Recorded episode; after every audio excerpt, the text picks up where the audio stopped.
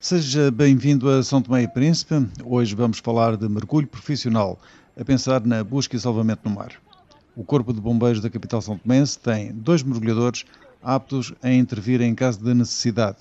Fazem parte de um grupo que recebeu formação no Centro de Mergulho da Praia Lagarto, mas apenas dois passaram em todas as etapas da formação. João Santos, proprietário do Centro Mergulho, foi o responsável pela formação e agora pela atualização que é necessária fazer. Eles já tiveram uma, uma, formação, portanto é uma formação básica para eles mergulharem com o mínimo de segurança.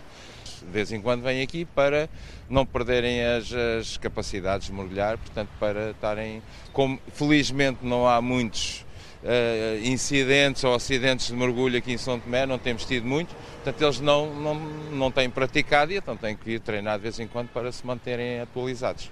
Os treinos de rotina são fundamentais, o mergulho profissional é muito exigente porque andar debaixo de água não é para todos e ter a responsabilidade de salvar vidas torna tudo muito mais complicado.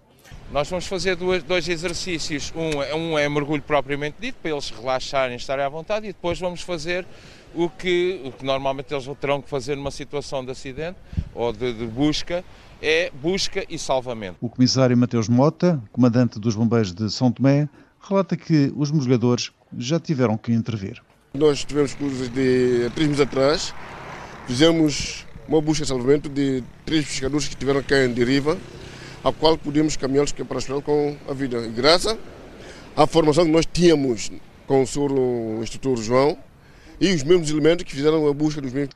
Num país com tanto mar, os bombeiros de São Tomé têm em prontidão mergulhadores para intervir em caso de busca e operações de salvamento, uma ajuda que poderá salvar vidas. É tudo do Mar São Tomense, despeço-me, regresso na próxima semana.